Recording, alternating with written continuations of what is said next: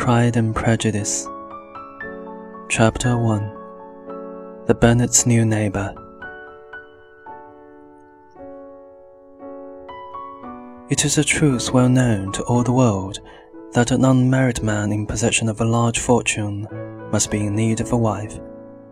And when such a man moves into a neighborhood, even if nothing is known about his feelings or opinions, this truth is so clear to the surrounding families that they think of him immediately as the future husband of one or other of their daughters. My dear Mr. Bennet, said Mrs. Bennet to her husband one day, have you heard that someone is going to rent Netherfield Park at last?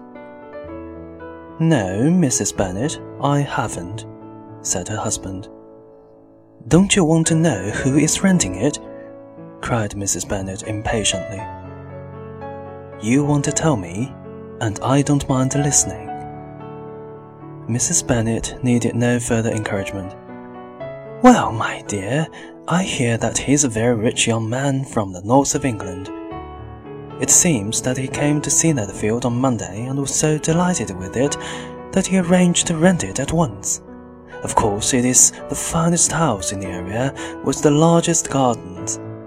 His servant will be here by the end of the week, and he will be arriving soon afterward. What is his name? asked Mr. Bennet. Bingley. Is he married or single? Oh, single, my dear, of course. A single man of large fortune.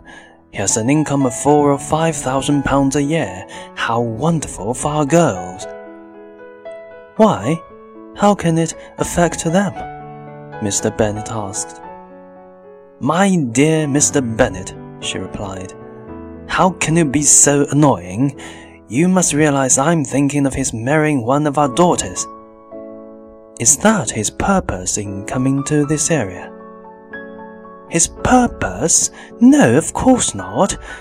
But it's very likely that he'll fall in love with one of them and I want him to see the girls as soon as possible before our other neighbors introduce themselves. So you must visit him as soon as he arrives.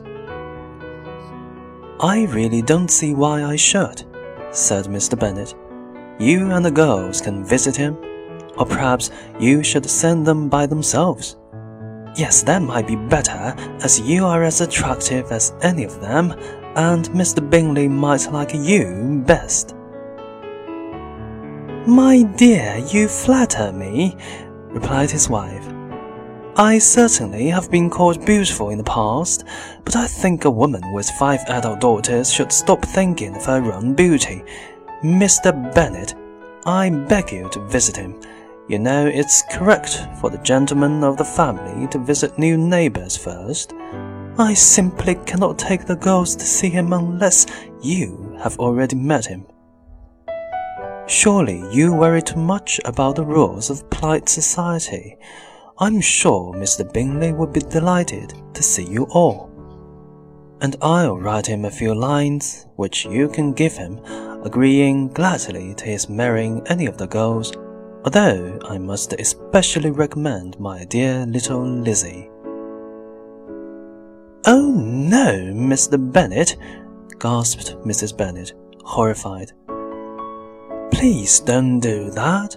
And Lizzie is no better than the others, although I know she is your favorite.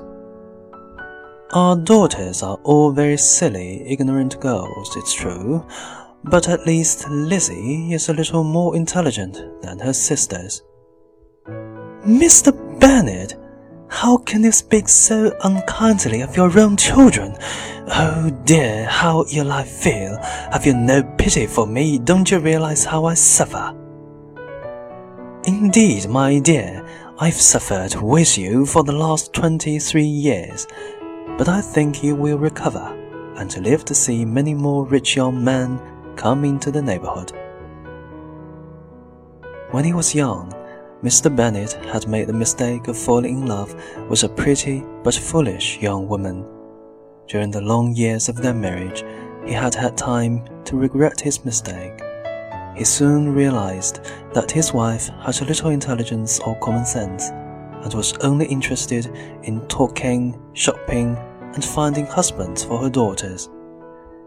His experience had made him rather bitter, and he could not stop himself mocking his wife, who never understood her husband's sense of humor.